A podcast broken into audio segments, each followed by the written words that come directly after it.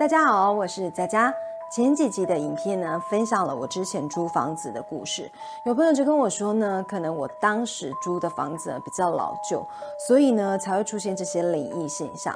但是今天我要跟大家讲的故事地点啊，是在一个当时哦建龄不算高，而且呢算是位于精华地段的大楼。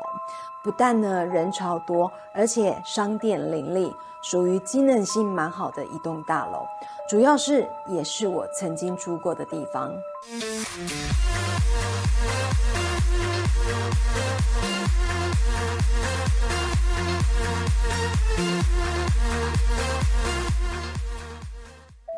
要说故事之前，我还特别上网查了一下这栋大楼的资讯，结果发现哦，原来它是有名的猛鬼大楼。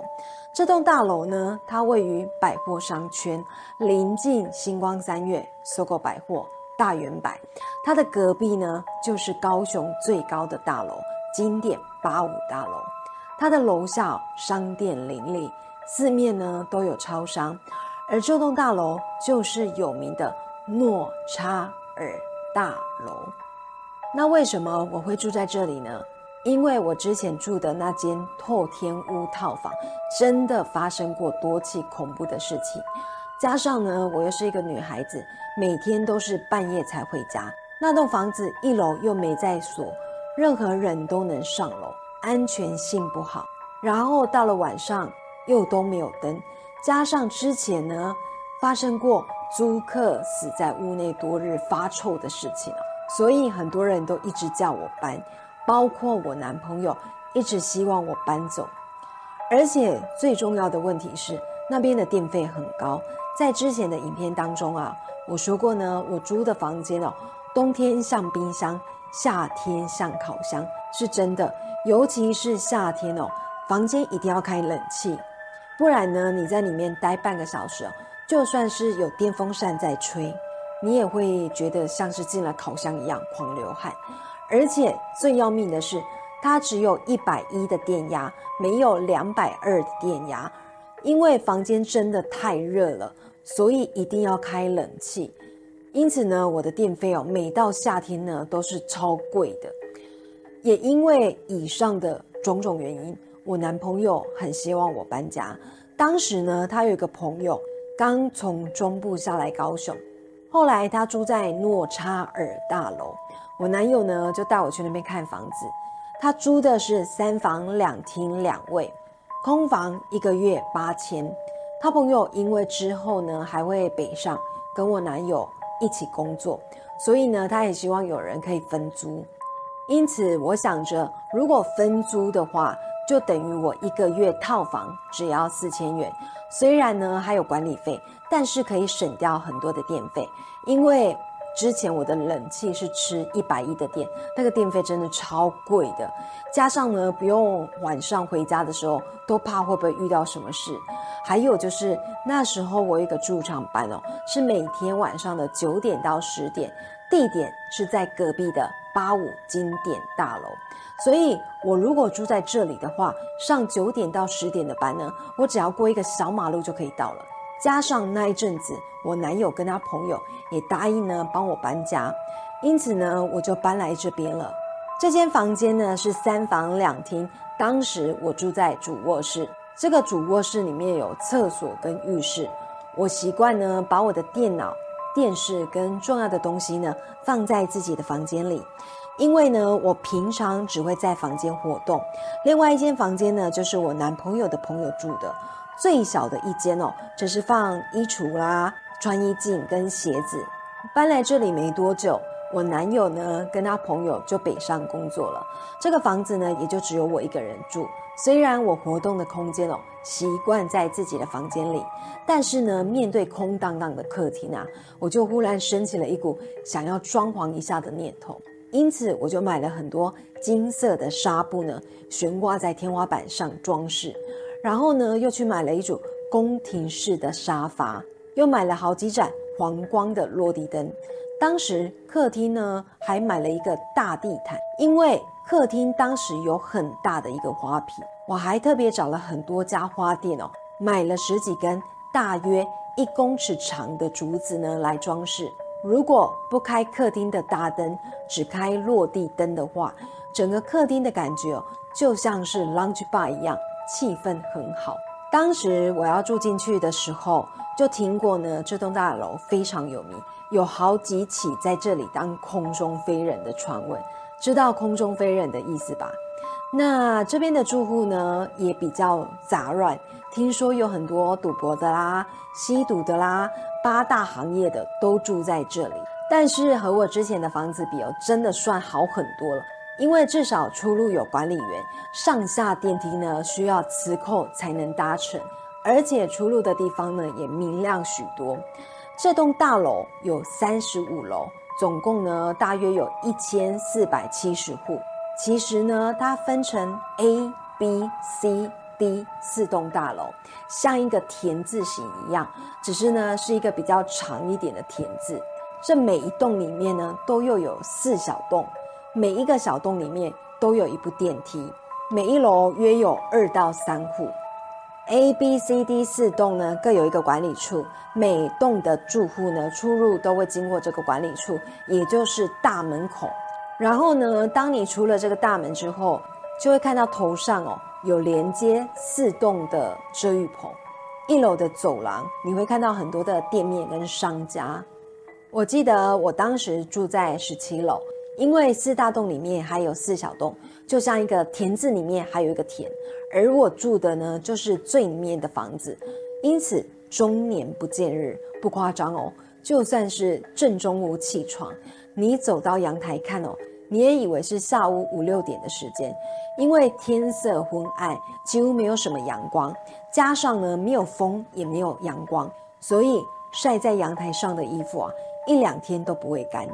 因此，当我搬进去的时候，我就跟一个歌手好友说，当时哦我们同在一间 pub 驻唱，他一听呢我要搬到这里，就说：“哎，跟我搭档的琴师也住在这里，只是呢我们不同栋。”跟我搭档的琴师呢，住在我的对面栋。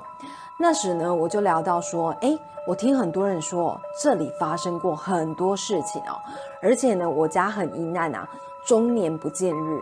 结果他就教我两个方法，一个呢是去买有太阳的画挂在房子里，另外一个呢是找很多人去我家踏踏人气。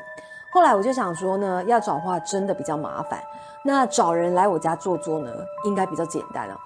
而且我布置的这么美，应该呢是要让朋友看一下。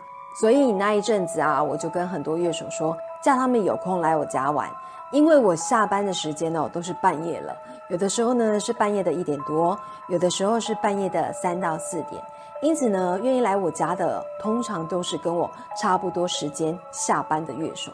那个时候呢，我有一个驻唱班是在舞厅，所以跟那个舞厅的乐手很好。当时这些乐手呢都是老生呢，也就是前辈的意思，年纪都大我蛮多岁的。其中有一个很疼我的老师啊，我们简称 A 老师。他当时说看到我都觉得像看到他另外一个女儿一样，因为呢他女儿好像在别的县市念书，所以呢他就很照顾我。后来听说呢我搬去那边需要有人来踏踏人气。他就跟舞厅的老师说呢，诶，下班之后呢，去我家聚餐。结果呢，去到我家的人啊，大家都说呢，布置得很漂亮啊。接连好几天哦，他们下班的时间呢是凌晨三点多，快四点，他们就会买宵夜，然后酒啊、饮料去我家聚餐。因为他们平常下班就有去酒吧聚餐的习惯，但是呢，去酒吧一定需要消费。而且呢，开一瓶酒的费用也不低，加上呢，时不时有公关来蹭酒，所以呢，他们觉得来我家呢，哎，CP 值很高，因为第一个不用消费嘛，然后第二个呢，只要自己买一些宵夜呀、酒自己带呀就好了，而且我又不会抽烟，我也不会喝酒，所以呢，也不用呢怕我喝了他们的酒，那加上呢，布置又很漂亮。因此，他们就说呢，之后如果要聚餐了，哎，可以来我家就好了。后来 A 老师就说呢，要请我帮忙问一下房仲呢，看还有没有空房子可以租，因为他觉得呢，这边的房租啊八千元不贵，再加上呢三房两厅的格局啊，他可以一间呢自己住，一间放乐器，另外一间房间呢用来教学生。最主要的是呢，离他工作的舞厅很近，上下班都超方便，骑摩托车就到了，不用特别呢开车出门。因此呢，我就说好，如果呢我要去缴房租的时候，会帮他询问一下房仲还有没有空房可租。那个时候我每晚十二点到一点呢，有一个 pub 驻唱班，因为下班的时间呢是一点，所以我都会去买一些宵夜回家吃。而故事呢，就发生在我回家吃宵夜的时候。我记得当时哦。我跑去六合夜市买了鸡肉饭跟鱼肠汤，准备回家吃。因为我说过，平常我的活动范围就在我的房间，所以回到家之后，我就直接进房间，然后关上房间门，坐在床上呢，打开电视，然后一边吃饭一边看电视。结果吃到一半哦，我就突然间听到一声很大声的声音，砰！这个声音呢，就是有东西掉落的声音。当时我一手拿着便当，一手拿着筷子，听到声音的时候，我心里就想：好大声的声音啊！应该不是东西掉下去，感觉像是有人跳。好，那为什么我会这样想哦？因为我住在十七楼，那个坠落的撞击声真的很大声。如果是物品的话，那要很大很大的物件才会发出这样的声响。像是冰箱或者是沙发椅那种大小，但是怎么可能半夜会有这种东西掉下来？所以呢，我就推断应该是有人当空中飞人。想完之后呢，我又很淡定的吃饭，看着电视。有人会觉得，哎，怎么你都没有其他反应啊？老实讲，我真的没有什么反应，因为我根本不认识那个人，而且我还在吃饭。吃完饭呢，还要卸妆洗澡。所以呢，我也没有去窗口看，也没有下楼查看。吃完饭、洗完澡，我就坐在床上呢看电视。大约三点多的时候，我的手机就响了，是 A 老师打电话给我。他说：“等等，他们下班哦，几个乐手要来我家聚餐，方便吗？”我就说：“方便啊。”然后呢，他就问我说：“要不要吃一些什么啊？”他顺便帮我带一些宵夜。然后我就说：“好。”结果过没多久，A 老师呢就打电话来了。然后我就说你们到了，然后他就说佳佳，你们楼下发生事情哎，然后我就说是不是有人跳？嗯，然后他就说哎，你怎么知道？你有下来看哦？我就说我没有下楼，只是我刚回家的时候啊，听到一声呢很大声的东西掉下来的声音，所以我想应该是有人跳，嗯吧。然后呢，我就问是在哪里呀？然后 A 老师就说，就在我们的管理处门口。我就问，那现在怎么办？他就说，管理员呢叫他走另外一条路进来。我就问他说，哪里有路啊？他说，管理员开了另外一边的门让他进来。其实到现在我还不知道呢，他是从哪里坐电梯，因为平常出入哦，大家都是经由管理处的大门，所以我根本不知道哪边还有门。后来他上楼的时候，我就说：“怎么只有你一个啊？”结果呢，他就回我说：“其他的人都吓跑回家了。”然后我就问说：“到底是什么情况？”他就说他也不知道，只看到呢我们家楼下围了黄色的封锁线，然后呢地上有白布。后来吃完宵夜之后啊，A 老师就说他要回家了。结果从那一天开始，就没有乐手愿意来我家聚餐。事情发生的隔天啊，我要上班，一出管理室的门口，我就看到呢，地上有好几个地方都用白色粉笔圈起来，而且都靠近我们这一栋大楼，就在我们的大楼门口。因为那个时候还没有 iPad 问世，所以我们乐手出门工作都要拖着行李箱出门，因为里面呢装着厚厚的一堆乐谱。因此那一阵子呢，出入门口的时候都要很小心，很怕呢踩到这些白线哦，冒犯了死者。隔天半夜回家，我都会把摩托车呢停在大楼外面的超商，然后我就会买牛奶或者是吃的回家当宵夜。结果在结账的时候，我就听到超商店员呢跟前一个顾客在聊天，内容就像是什么掉下来啊，然后哪一栋啊。很可怕，所以我的直觉呢，就觉得他们是在聊昨天空中飞人的事件。因此，轮到我结账的时候，因为后面也没有人结账，所以呢，我就跟那个店员在聊天。我就问说：“哎，你们在讲的是不是昨天的事情啊？啊，是怎么回事？”然后呢，这个店员就说：“掉下来的好像是一个大约四五十岁的女生，好像是因为高利贷的问题，所以才会走上绝路。由于从很高的地方掉下来，重力加速度。”结果撞到中间的遮雨棚，尸体就断成了三截。听完之后，我就默默的回家，看到地板上的白圈哦，真的觉得很毛。但是呢，我还是得从那边经过才能回家，所以我又开启了自我催眠的模式。那个人不是我害的，我跟他无冤无仇啊，也不认识啊，冤有头债有主啊，要找也不是找我。然后就这样过了几天之后。我去唱舞厅的班，遇到了 A 老师，我就问老师还要帮你找房子吗？结果他就说不用了，不用了，他不想租了。那回到我住在这栋房子里哦，有没有遇过什么事哦？老实讲，还真没有。不知道呢，是不是我神经太大条，还是我属于后知后觉型的？反正我是没有觉得有哪里不对劲。运气背不背呢？我也没有太注意。但是我的室友就遇到了一些事情，因为过了一段时间哦，我男朋友的朋友就回高雄了。他当时哦交了一个女朋友，两个人呢住在另外一个房间里。一开始呢，他们都是睡在房间，结果没多久，这个男生呢就睡在客厅。再过没多久，换他女朋友也跑出来睡在客厅。虽然我的活动范围都在房间里。但是呢，看到他们睡在客厅啊，又把客厅弄得乱乱的，我感觉就很差。后来我就问那个女生说：“为什么你们都要睡客厅啊，不回房间睡？”